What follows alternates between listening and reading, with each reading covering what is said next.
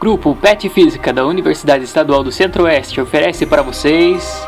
PetCast! Neste programa teremos como convidado o professor Dr. Rodrigo Oliveira Bastos.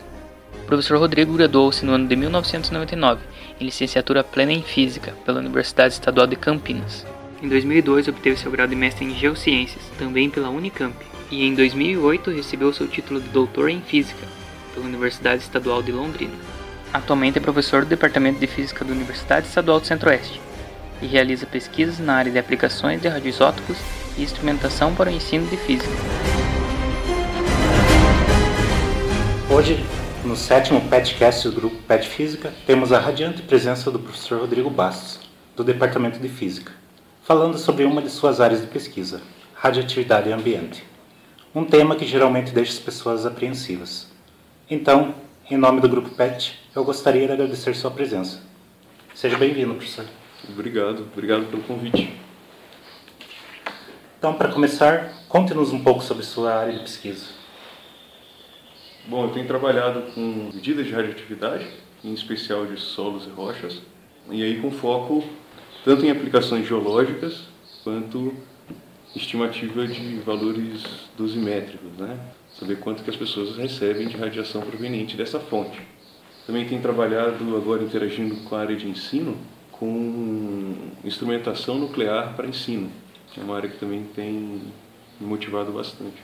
Então, a gente, eu, o que eu faço basicamente no laboratório é medida de radioisótopos, pode dar indicativo de processos ambientais, né? pode falar um pouco a respeito do processo de formação daquelas rochas. Então, tem um lado da medida da radioatividade que é no sentido de contribuir com estudos geológicos, né? E outro lado relacionado com estimativas de quantidades dosimétricas. Por exemplo, a gente está aqui em uma sala que tem um monte de material é, normalmente extraído da, da crosta, né? Então tijolo, né? Tem argila, né? Tem o calcário. Então todos todas essas esses materiais eles têm uma radioatividade é, intrínseca devido aos nuclídeos radioativos que estão lá. Esses nuclídeos então emitem radiação, nós absorvemos radiação. Né? Então seriam esses dois. E o terceiro que eu estava falando era sobre essa lacuna que existe no ensino de física experimental, principalmente física moderna, né? de materiais didáticos relacionados a essa área. E eu percebi que eu poderia contribuir, em especial com a física nuclear. E é isso que eu tenho feito lá no mestrado em ensino.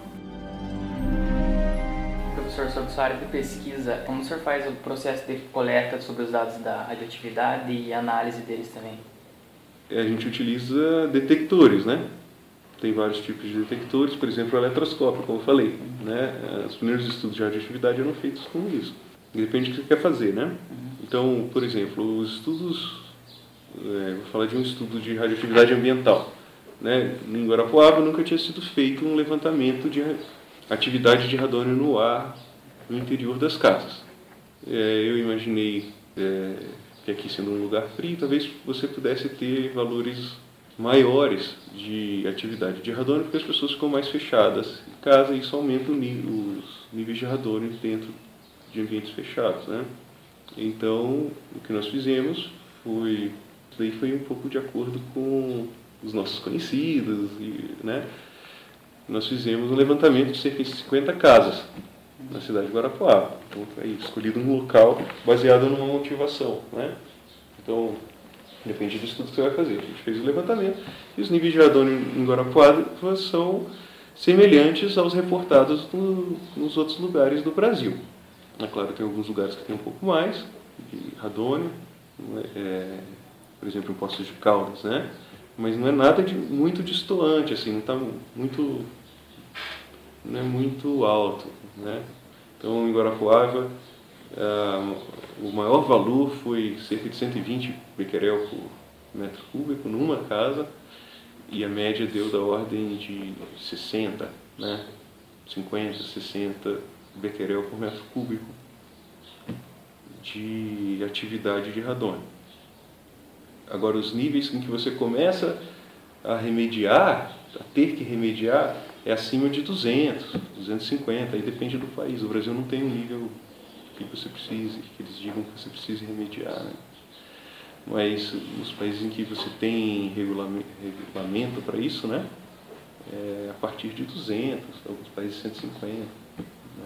Agora, estudos de rocha, por exemplo, é, eu fiz um levantamento, por exemplo, em rochas sedimentares. Né? As rochas sedimentares, elas é, às vezes elas são exploradas para construção civil, né? Então, os materiais que são utilizados na construção civil é, são argila, areia, esse tipo de coisa, né? Que é interessante você saber quanto de radioatividade tem, para ver se está excedendo os níveis é, razoáveis, vamos dizer assim, né? Então, aí nesse caso, você vai buscar justamente onde eles coletam argila, onde eles coletam areia. E tem os estudos para contribuição, por exemplo, no estudo geológico. Né? Então, por exemplo, teve um estudo que a gente fez na formação Rio do Rastro. Então, a formação do Rio do Rastro, ela é uma formação que acredita-se que foi feita, que, que se é, desenvolveu num, numa paisagem de planície de marés, né? em que o mar avançou, aí depositava um tipo de sedimento, aí o mar recua. Né? Então, assim, o que você tem é que quando o mar avança, você tem um tipo de sedimento, e quando o mar recua, você tem um sedimento diferente. Né? Você tem aquelas camadas, vocês já viram no céu do Rastro, tem aquelas camadas. E aí a gente, como o urânio e o tório têm comportamentos diferentes em condições de oxidação diferentes, é, você consegue saber através da razão uranitório se houve variação no potencial de oxirredução do ambiente de deposição desses sedimentos. E a gente verificou que coincide com, com a hipótese geológica. Né? Então, para fazer esse estudo, a gente foi na formação Rio do Rastro, algum perfil exposto em beira de estrada, alguma coisa assim, e coletou. Então, tá aí três exemplos de onde a gente coleta, como é que foi. Agora, a detecção, eu não sei se vocês imaginam como é, mas como é que você detecta a radiação ionizante? Você faz a radiação ionizante interagir com o material, causar ionização nele, interagir nele, e aí você pega algum sinal que venha dele. Então, o eletroscópio, por exemplo, pega uma câmera de ionização, carrega, né, como se fosse um capacitor, e vê como que a ionização dentro da câmera vai descarregando esse capacitor. Daí, se você usa um detetor cintilador que você faz quando a partícula chega, normalmente a gente usa para gama isso, né? Então ela interage com o cristal, com o cristal semicondutor. A energia que é perdida dentro do cristal é convertida em cintilações. Você acaba promovendo vários elétrons para a banda de condução. Esses vários elétrons, é, quando caem, emitem fótons de mais baixa energia então, um fóton de alta energia que chega, emite vários fótons de baixa energia e você mede isso através de uma multiplicadora. Né? É, você transforma isso num sinal elétrico, simplificando. Você usa um semicondutor no formato de semicondutor mesmo, tipo um diodo, é, ele vai ser tipo um diodo, que você é, faz uma polarização reversa, de maneira que ele não conduza, né? Então, quando chega a radiação lá, ele vai produzir uma carga, e nessa carga você converte num sinal que você consiga ler, amplificando. Bem simplificadamente é isso. Então, todo tipo de solo e rocha emite radiação? Radiação, isso. Eles têm. É, os principais radioisótopos são é, urânio 238, tório 232, que são pais de uma série de duas séries radioativas. Né? Então, os filhos deles também estão nesses materiais e eles emitem radiação. O potássio 40 também, né? Todo potássio, então o potássio é um elemento maior na natureza, ele existe na ordem de porcentagem, mas uma porcentagem bem pequena dele é o potássio 40, que também emite radiação, né? Por isso que falam que a banana é... Exatamente, é radiativa. Exatamente. Mas não só banana, mas nós mesmos temos potássio no nosso corpo. Então, é, nós também emitimos radiação. Né? aqui. Quanto mais gente tem aqui, mais radiação você está recebendo, né? É que normalmente quando a gente fala de radiação, todo mundo fica de cabelo em pé, né? Mas é algo que está na nossa natureza. É isso. E, de certa forma, o corpo humano, ele, ele aprendeu, ele já tem na sua constituição, para baixas doses, uma resposta positiva, assim, ele, ele consegue lidar bem. Até que ponto a gente pode considerar uma dose baixa de radiação? Bom, a, a radiação ambiental, né, ela tem... Quando a gente fala radiação ambiental, é um termo amplo, né? Então, gente, eu vou estar falando aqui de radiação ionizante, né? Tem a radiação não ionizante. Então, a radiação ionizante, ela, ela, como o próprio nome diz, ela tem a capacidade de ionizar os átomos e moléculas, né? Então, quando ela interage com uma matéria, ela tem energia suficiente para arrancar elétrons e ionizar átomos e moléculas. Então, no, no ser vivo, é, o que acontece é que é a geração de radicais livres. Né? Então, normalmente acontece a quebra da água, ou então a quebra direta de uma molécula orgânica. Né? Bom, e se isso chega no DNA, o que você tem é que você pode ter uma mutação no DNA, né? ou então uma quebra da molécula do DNA. Isso pode gerar morte celular. Às vezes o DNA, a parte que aconteceu a mutação, ele não tem uma função naquela célula, você pode acumular mutações, né? E isso pode gerar câncer também, mas não necessariamente. Então é um jogo em que a probabilidade começa a jogar. O que, que acontece? Quanto maior a dose de radiação que você recebe, em geral, as chances de ocorrência de mutação de câncer eh, são maiores. Mas assim, o, o, a célula, o corpo humano, né, falar em termos bastante gerais, ele tem uma capacidade de restauração grande, né? Então, a dose de radiação ambiental é da ordem de 2,5 milisievert por ano. Né? Você começa a ver diferença é, no risco de câncer, por exemplo, a partir de doses acima de 100 milisievert. Né? E assim, o mesmo assim, o risco começa a ser diferente. Assim, é, não é que é determinístico. Você tomou uma dose de 200 milisievert, você vai ter câncer. Não, você pode tomar até mais do que isso e não desenvolver. Né? O risco, eu quero dizer, o risco começa a aumentar a partir de valores de, por exemplo, 100 milisievert no ano. Né? Uma dose de radiação para matar uma pessoa é da ordem de 4, 8 morreria, assim, 4 CIV, pode ser recuperar, se recuperar. Né? E não necessariamente também vai desenvolver câncer, porque o processo é um processo estocástico, depende da pessoa, tem muitas variáveis relacionadas ao organismo individual. Né? Então, desenvolver uma mutação por radiação seria basicamente sorte. Azar, né? Azar. Depende do ponto de vista, né? É, que assim, para baixas doses, o que se observa é que o ser humano lida bem, né? A gente não, não tem, assim, maiores problemas. É, tem algumas linhas de pensamento que acham que ah, quanto mais você diminuir a dose que você recebe, é melhor. Né? Chega a um certo nível de radiação que é difícil você saber quais são os efeitos, assim, porque outras variáveis começam a contar, os estudos começam a ficar controversos. Então, por exemplo, tem estudos que eles chamam de efeito vacina, né? Pega um grupo de células, dá uma pequena dose de radiação e outro grupo de células não. Depois você dá nas duas, você dá uma dose mais alta. Então, aquele grupo que recebeu é, uma dose pequena antes é, consegue lidar melhor com uma dose mais alta de radiação depois. Tem algumas coisas desse tipo que o organismo vivo ele é versátil, né? Então, para baixas doses, ele realmente a minha visão sobre isso é que ele é bastante adaptado, né? É meio que uma resistência. É uma, uma resistência. É. E é impossível você, você não consegue diminuir é, completamente, né? Os níveis de radiação que você recebe. Porque se você tenta blindar, às vezes você aumenta a dose, porque você acaba fazendo reação nuclear na própria blindagem, né? E, bastante importante em termos de quantidade de dose recebida pelo ser humano, é a dose proveniente do radônio. O radônio é um gás, ele é inerte, é um gás nobre, ele difunde das rochas, dos materiais de construção no ambiente, ele tem é, alguns filhos de meia-vida mais curta. Então, a subsérie dele seria o radônio, é, polônio, bismuto e chumbo.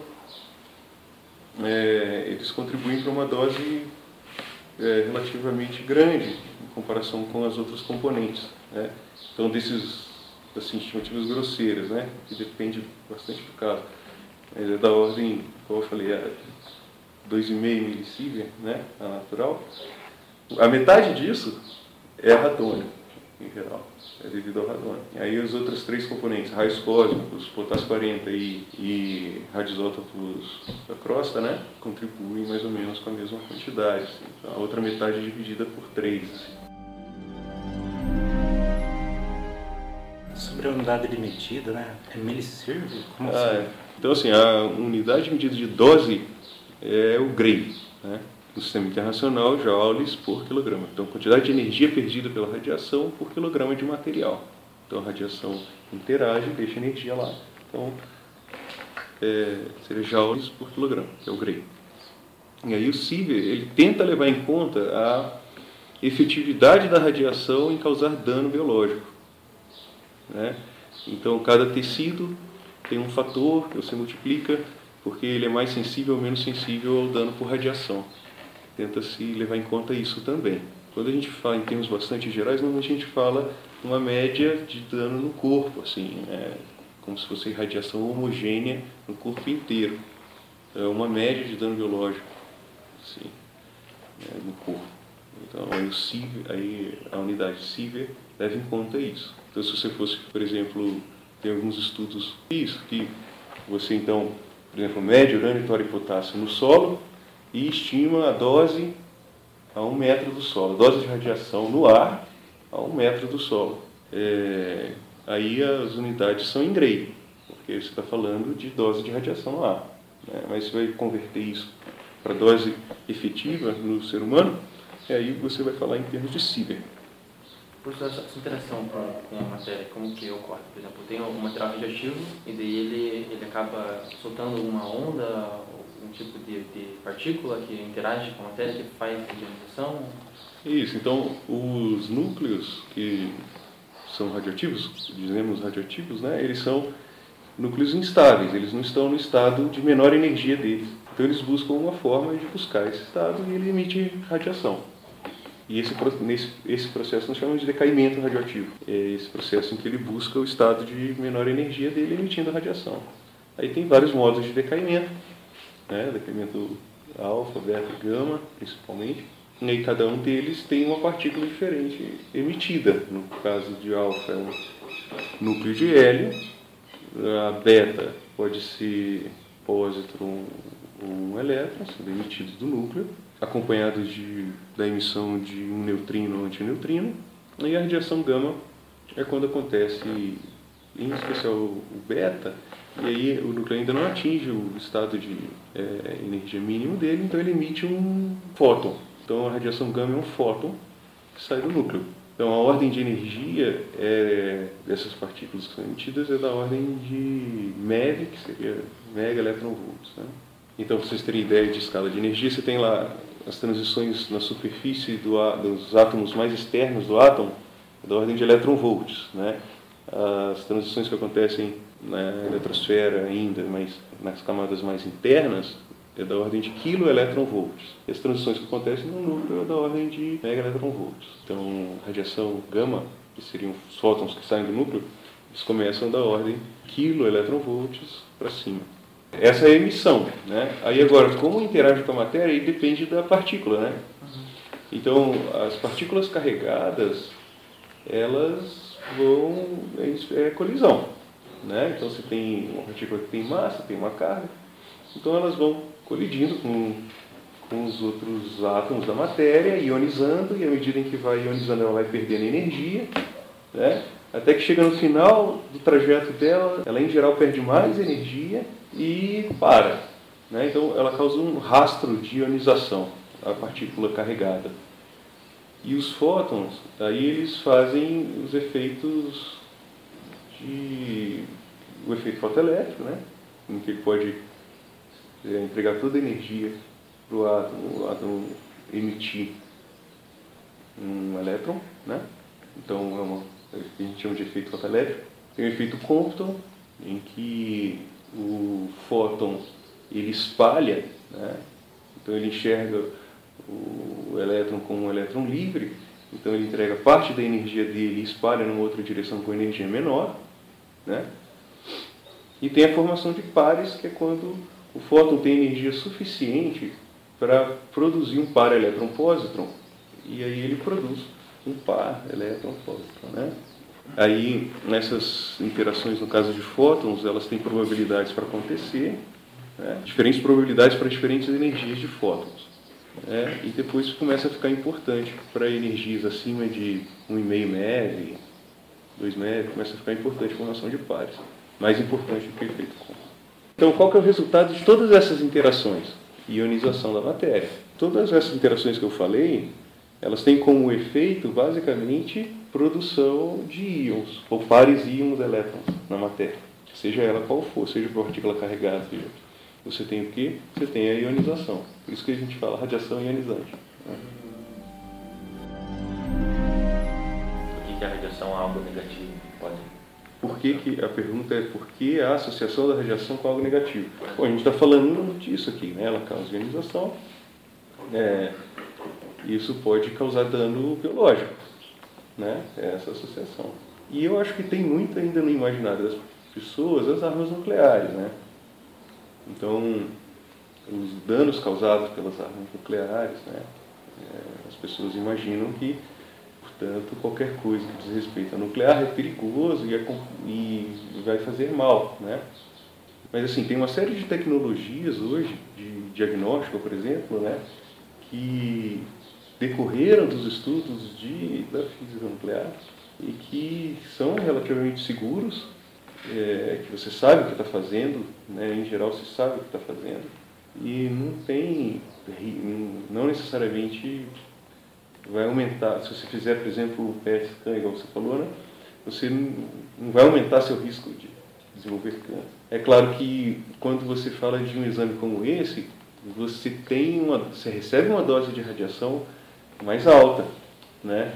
Então tem que ter uma motivação maior do que você tem que ter uma motivação maior para receber essa dose de radiação. Você não vai fazer por qualquer motivo, mas tendo um bom motivo, que é justamente achar se tem algum câncer se desenvolvendo, né?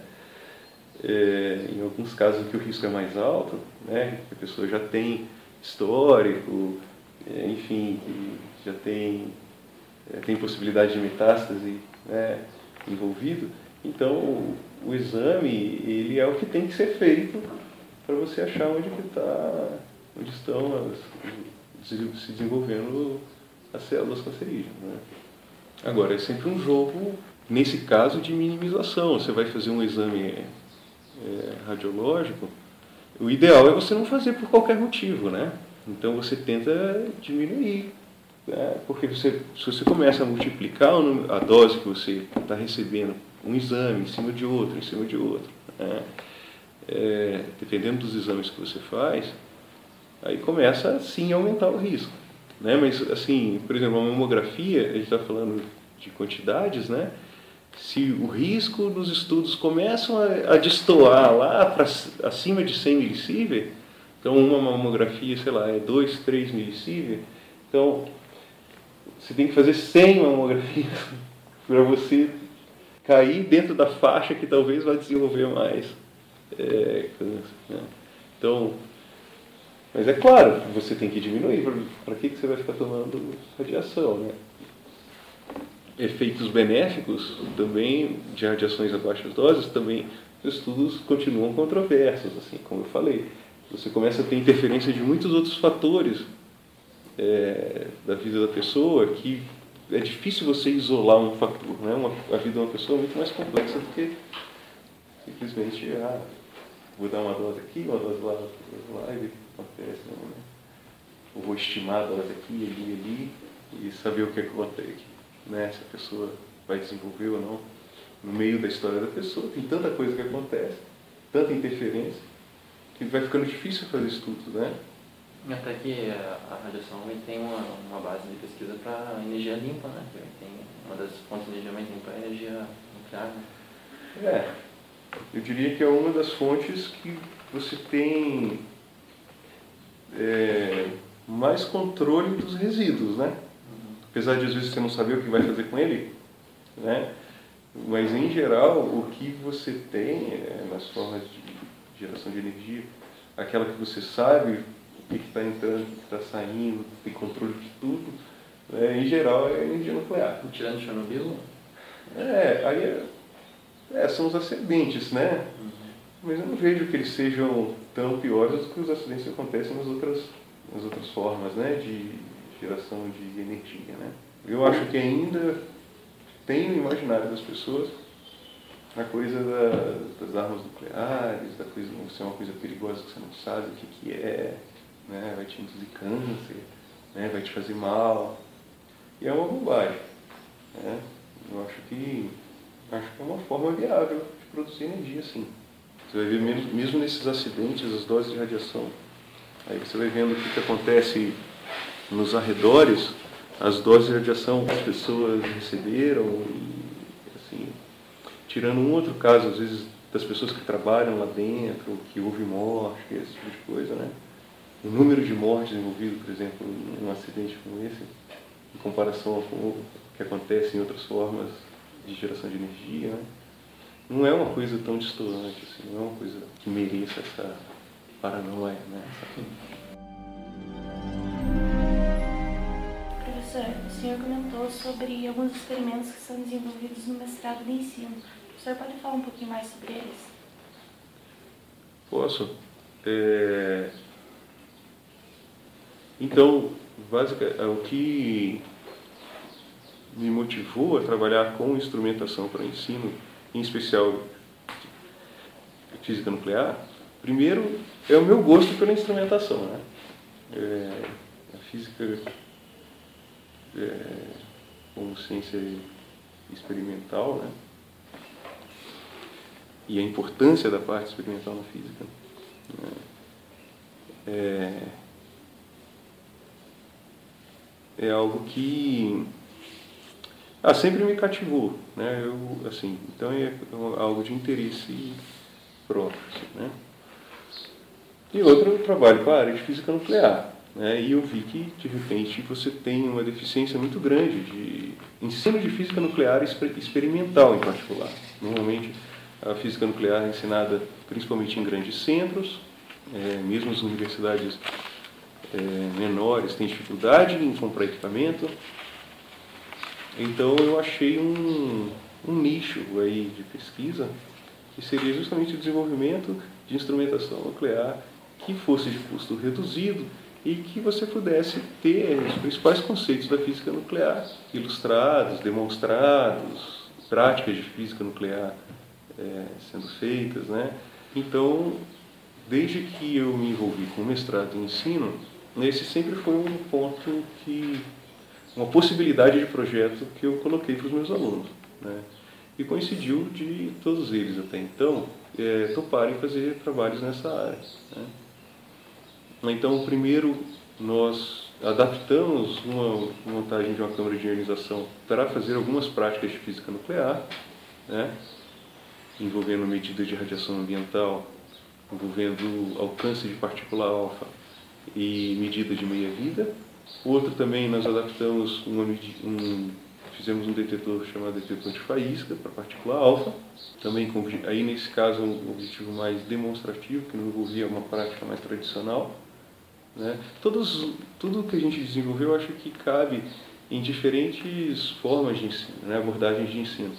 Mas é, eu acho que a câmara de ionização ela te dá mais possibilidades. A, o detetor de faísca ainda fica em termos mais demonstrativos. E o último, um dos projetos que de certa maneira eu me apaixonei, é quando eu vi que boa parte da física nuclear, mas a parte de interação da radiação com a matéria, medidas de meia-vida, a discriminação dos radisótopos naturais, tudo isso se desenvolveu nos dez primeiros anos ali em que a radioatividade foi descoberta.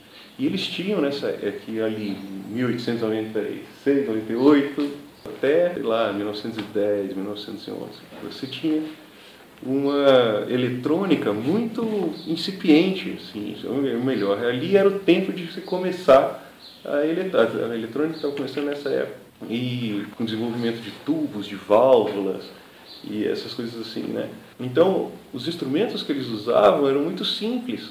Né? Eles faziam medidas com instrumentos muito simples, né?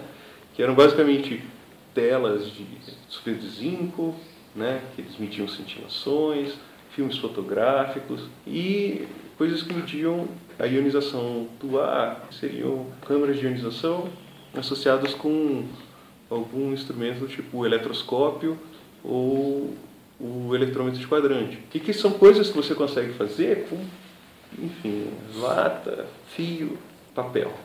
Né? E isso me cativou bastante, assim, porque o que a gente vê em geral, por exemplo, de eletroscópio é ensino, né? São demonstrações relacionadas à eletrostática. E eu nunca imaginei como é. Eu sabia, né, que no início as descobertas, os estudos eram feitos com eletroscópio. Você escuta falar, não, é um eletroscópio, eletroscópio. Mas eu não fazia ideia da técnica que eles usavam. Né? E eu isso me interessou. Eu comecei a olhar. Aí você vai ver, por exemplo, as unidades que eles usavam eram pares de íon por centímetro cúbico né, na época dos primeiros textos, Rutherford nem tinha, nem, nem sabia do núcleo ainda, eles falavam. Núcleo, a descoberta do núcleo mais ou menos dessa época também. Então, é, pô, como é que você mede com um eletroscópio algo tão delicado, né, como pares de íon formado por centímetro cúbico por segundo? E aí eu me interessei. E aí agora, nesse último trabalho, a gente está desenvolvendo justamente isso, uma prática experimental na verdade já foi desenvolvida, a prática experimental. Tem muita coisa que dá para fazer ainda, eu acho, com eletroscópio. E, mas que seja possível de fazer hoje, que não seja tão meticuloso como era antes, que era uma medida que, enfim, levava tempo e tal. A gente tentou fazer algo que coubesse dentro de um contexto de sala de aula. Né? É, e o que a gente fez até agora é a medida da meia-vida do radon 220, né? utilizando um eletroscópio. E é bastante interessante, assim, eu acho que os raios cósmicos, por exemplo, foram descobertos com um eletroscópio. Né? Então a física de altas energias hoje, que você vê os equipamentos como LHC sendo construídos, por exemplo, tal, começaram com uma medida de eletroscópio. Né? Eu achei isso fascinante, assim, porque é uma coisa muito simples, que qualquer um pode fazer. E você consegue medir radioatividade, e medir bem radioatividade, com medidas utilizando o eletroscópio. Bom, então, professor, eu gostaria de agradecer novamente a sua presença no podcast. Se quiser deixar mais uma mensagem, fique à vontade. Obrigado pelo convite, me senti honrado em ser convidado. Espero ter contribuído um pouco aí com o conhecimento de vocês. E é isso. Obrigado. Esse podcast foi gravado no grupo Pet Física Unicentro e editado por Luciano Cardoso.